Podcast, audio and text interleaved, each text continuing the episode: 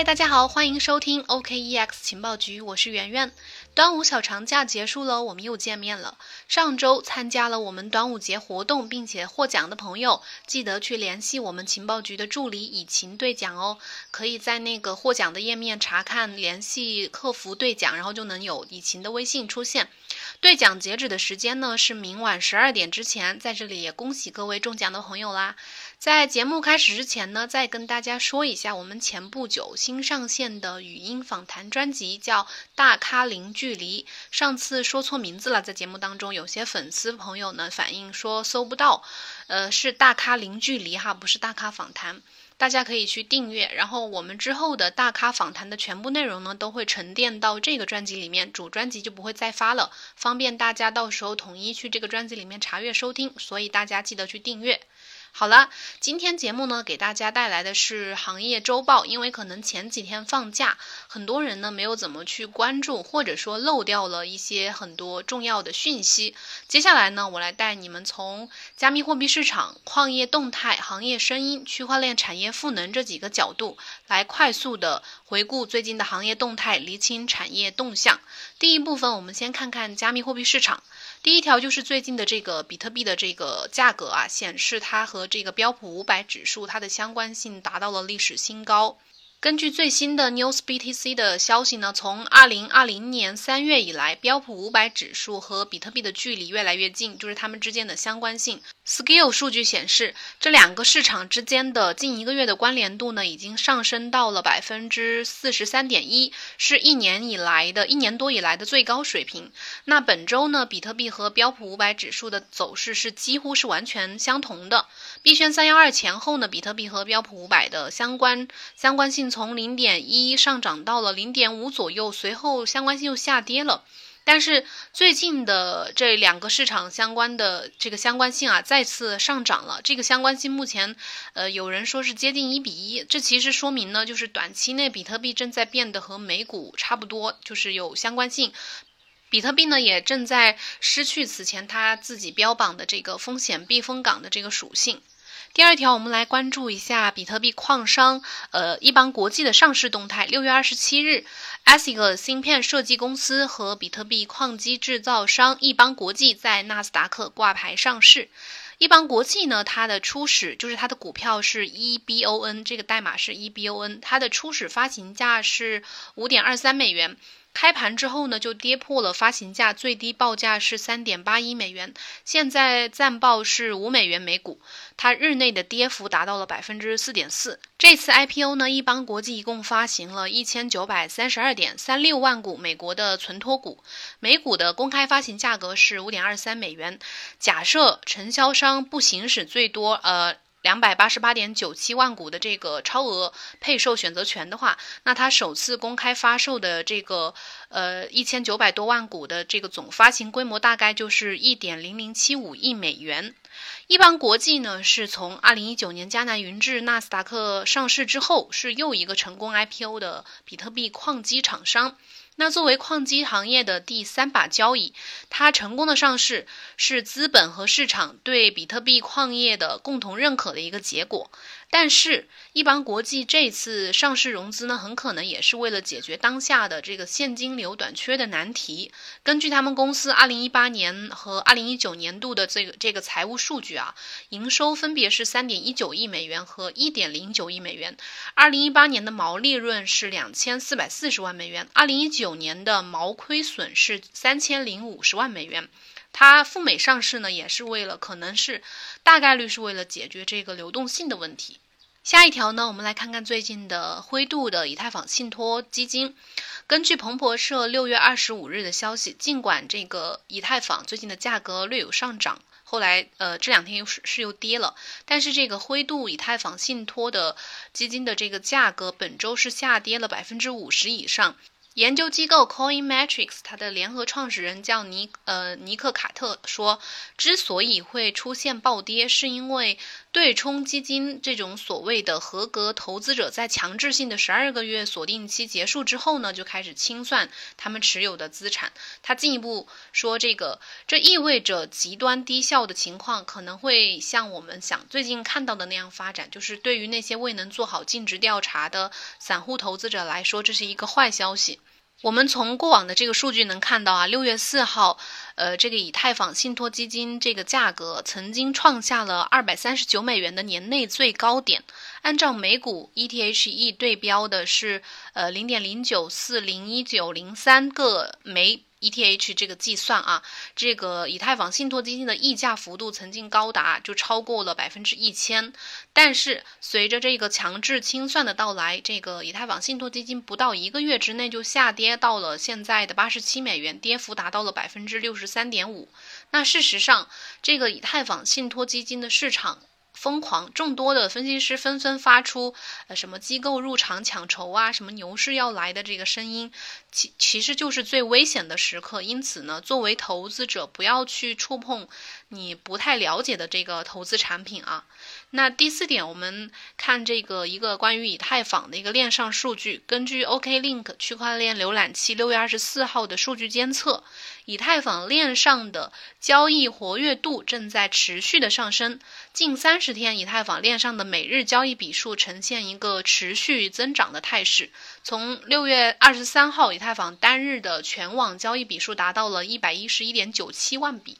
这个数字呢是二零一八年一月四号以来的一个最高位，其中这个泰达就是 USDT 啊，还有这个 Rapt Ether 还和这个 USDC 是它最近以太坊链上这个交易笔数最多的三个代币。由此看来呢，短时间来看，这个稳定币是撑起了以太坊应用的半壁江山。第二个部分，我们来看看矿业动态，矿圈有什么事情发生？就是第一个，就是根据这个 Coin Telegraph 六月二十四号的消息，这个 Crypto Quant 数据显示，呃，好 BTC 和 Poolin 这两个矿池总共流出了七千一百五十三枚比特币，大概价值是六千八百一十万美元。这意味着什么呢？意味着比特币矿工可能已经开始再次的抛售比特币。这个举动和周二那个周二那个时候还在普遍的看涨啊，那随后就比特币就下跌了。根据比特币的前两次减半牛市，当矿工难以支撑并开始出清他们的存量比特币的时候呢，就是暴跌来临之日，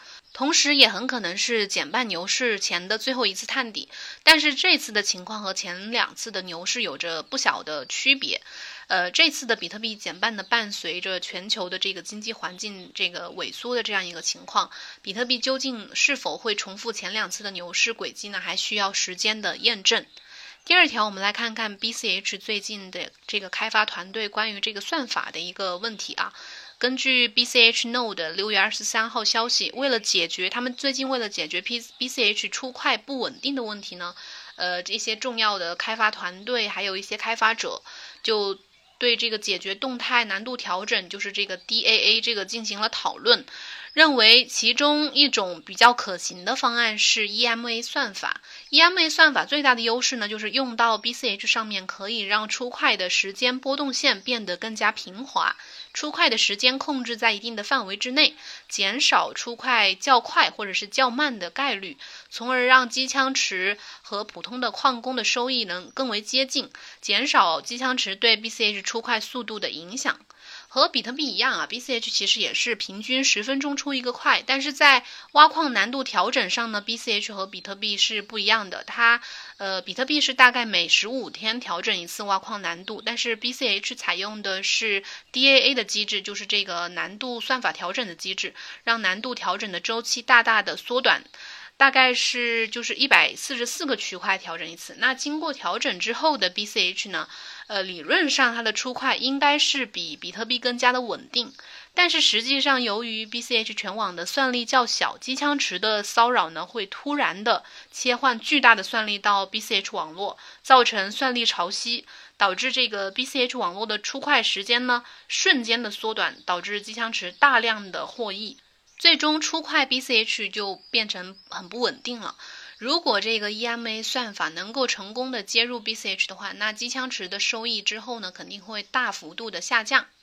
第三条，我们来看这个四川矿长水电销纳的这个政策。根据自媒体无说区块链六月二十三号的消息，四川电力交易中心有限公司表示，目前二零二零年四川年度电量交易完成，其中水电消纳产业示范区交易目前，呃，成交电量达到了一十三点七一亿千瓦时。另外呢，这个行业人士预计啊，全年的总量大概在五十亿度，将创历史新高。四川全年的矿场的耗电大约是在三百亿度左右。那水电消纳园区呢，用电将近占到了六分之一。随着合规化的进展，明年预计这个数据可能还会翻倍。十三点七亿亿度呢，这个相当于一个大矿场全年的耗电，主要是因为水呃水电消纳年度的交易在四月底已经结束了，今年新建的消纳区矿场呢没有赶上年度交易，只能后续进行月度交易。十三点七一亿度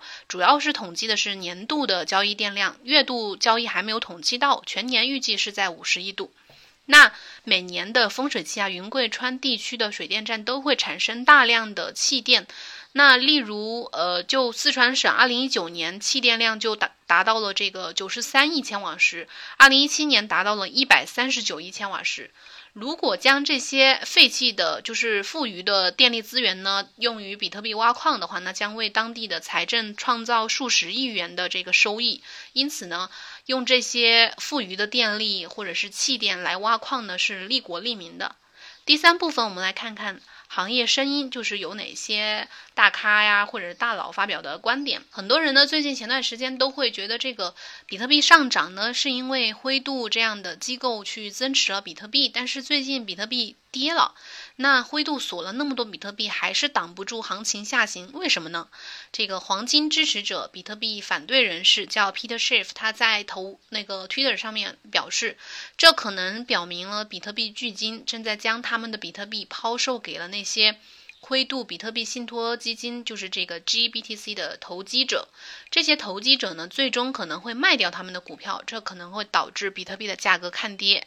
如果 Peter Schiff 的这个猜测正确的话，那这也就能够部分的解释为什么在灰度和这个 Cash APP 收购了市场上呃大量的挖出来的比特币之后呢，依然无法对比特币基本面产生一个巨大的积极影响。当然，呃，今年比特币走势其实也是受到了这个经济基本面的一个负面影响啊。那第二点，我们来看看这个暗网丝绸之路的创始人在狱中，最近在狱中啊，呃，为这个 DeFi 去提出了两个建议，主要是为这个 Maker 道这个项目啊。身处狱中的暗网丝绸之路创始人叫罗斯乌布利希，他是为币圈投资者们操碎了心。此前呢，他就曾经多次在这个发推特说什么比特币很可能会二次探底，什么最低跌到三千到四千美金，结果遭到了很多人的这个抨击。这次呢，这个罗斯乌布利希对最近如日中天的 DeFi 给出了他的个人建议。他声称呢，自己研究了 Maker 协议的这个白皮书，就是以太坊上的这个知名的 MakerDAO 这个项目啊，DeFi 项目。他了解了，呃，Maker 在三月遇到的这个债务状况问题，就是此前呃以太坊价格暴跌，导致了大量的贷款低于了这个抵押阈值，然后导致了他们的这个代币拍卖的这个事件。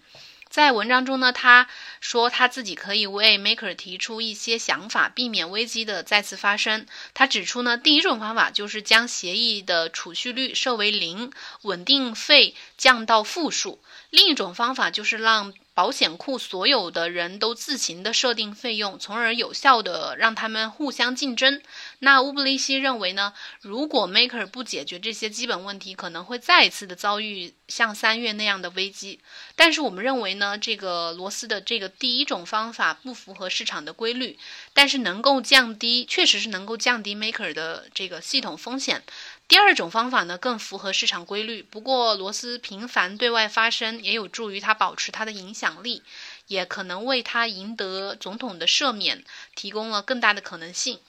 第三点，我们来谈谈最近这个大火的呃 Compound 项目吧，就是它的这个代币叫 COMP。我之前呃在节目里面专专门讲过一期这个这个关于这个项目啊，还有它的这个借贷及挖矿的这个模式，大家可以去找来听听。最近呢，这个知名的 DeFi 项目 Compound 借贷平台呢，因为它的社区治理代币 COMP，呃，大火了，它的热度居高不下，币价确实也给出了一个非常惊人的表现，但是同时也引起了一些争议。六月二十六号呢，根据 Coin Telegraph 的这个消息，有一个这个加密网站的这个博客作者，也是这个 Decentraland 的产品负责人，叫 Tony Shen，他发文说。Comp 的这个暴涨暴跌呢，可能是衍生品交易员操纵的结果。由于这个 Comp 呃推出的时候呢，它的市场流动性非常差，因为它仅呃上线了少数的交易所，而且是去中心化交易所。它的这个交易员呢，可以通过相对较小的购买的订单来推高它的现货价格，然后呃以此来利用这个 FTX 合约呃建立的更大价值的多头头寸来获利。此前呢，这个 OKEX 首席战略官徐坤也曾经发微博，就六月二十四号的时候发微博，对这个 Compound 项目发表了看法。他认为 Compound 的这个借贷及挖矿一周就吸引了五亿美金的这个新增锁仓价值，这势必呢会引发一众呃 DeFi 项目来效仿。但是 Compound 其实它已经本身是。在这个发代币之前，已经具备一定的流动性基础。它的挖矿激励模式呢，只是起到了一个催化增长的作用。如果其他的项目本身没有实际业务支撑就照抄的话，就很难复制这样的成功。同时呢，这个 Compound 目前的估值偏高，毕竟它的锁仓价值和这个 MakerDAO 是相当的，市值已经是这个 MakerDAO 的五倍之多了。挖矿投资者呢，需要注意其中的风险。最近这个项目是这个 Compound 的项目，毫无疑问啊是 DeFi 领域的最耀眼的明星。那它一夜之间市值远超了 MakerDAO，而且把这个 DeFi 代币的总市值推向了一再推向了新高。就在 Compound 打响了第一枪之后呢，六月二十四日，基于以太坊的去中心化，呃。交易所协议叫 Balance，它正式的宣布了在以太坊部署它的治理代币叫 BAL。这个 BAL 在发行之后，币价也曾经从七美元飙涨到了二十二美元。目前呢，这两个项目就是 Compound 和这个 Balance 已经稳稳的都站在了呃前一百名代币市值排行的前三名。可以粗略的预计啊，这种通过发行治理代币来获取流动性的做法呢，在未来未来一段时间，很可能会成为大量的 DeFi 项目采用或者是模仿的一个做法。但是这个模式是否具有可持续性，是不是 DeFi 的发展核心呢？这不由得引起我们的思考啊。另外，DeFi 目前的发展确实还不够完善，它的系统性风险以及代码的漏洞依旧是整个 DeFi 生态不容忽视的一个威胁。第五点，我们来看看关于这个 SEC 的这个呃美国证券交易委员会领导层洗牌的这个问题。呃，六月二十三号，根据 Crypto News 的消息，银河数字资本管理公司公司呃 Galaxy Digital 的首席执行官叫 Mike Novogratz，他表示，美国证券交易委员会潜在的领导层改组呢，可能会使得比特币 ETF 更有可能获得批准。这个之前的这个克莱顿呐，即将卸任美国的这个证券交易委员会主席的消息，对加密货币而言呢，是个好消息，这是他认为的啊。不过，领导层洗牌真的能提高比特币 ETF 通过的概率吗？我们知道，此前 SEC 呃拒绝比特币 ETF 的次数呢不下十次，它的原因其实主要有以下的四点：第一点就是比特币币价容易受到操纵；呃，第二点就是 SEC 此前已经无数次的拒绝了比特币 ETF；那第三点就是比特币可能会被寡头或者是一些犯罪贩毒的团伙利用。第四点就是比特币 ETF 的提案来自呃一些不受 ETF 信任的主体。事实上呢，SEC 拒绝比特币 ETF 的主要理由，主要还是这个币价容易受到操纵，也就是第一条。比如今年三月底的时候，SEC 在拒绝纽交所提交的比特币 ETF 的时候，给出的理由就是说，SEC 他们认为呢，呃，市场价格操纵、比特币市场的整体规模以及监管问题这些问题。因此呢，我们还是认为啊，领导层更换其实并不能。在很大程度上，并不意味着比特币 ETF 就它的通过概率就增加了。第四部分呢，带大家快速的呃回顾一下最近的区块链产业赋能的一些动态。第一条就是六月二十八日，根据湖南日报的消息。湖南省首个健康链平台。目前在这个湘雅常德医院上线运行。根据介绍呢，这个健康链是基于区块链技术建立的一个新型的区块链智能管理系统。患者呢可以在线获取自己的医疗数据、检验检查报告等等，同时可以通过智能合约来设置一定的权限，有效的保护他们的用户的隐私。第二点就是。国家电网公司区块链技术实验室正式成立。六月二十五号，北京日报的消息啊，国家电网公司区块链技术实验室，呃，在日前呢正式的揭牌成立。据悉呢，这个实验室呢是目的是为了，呃，以区块链建设成果来全面的赋能我国的新型基础设施建设和数字化经济发展。国网区块链技术实验室的主任叫王栋，他认为，他表示说，这个实验室有助于培育区块链产业新业态，实现区块链科技成果转化，全面惠及我国能源、政务、经济等各领域的数字化升级。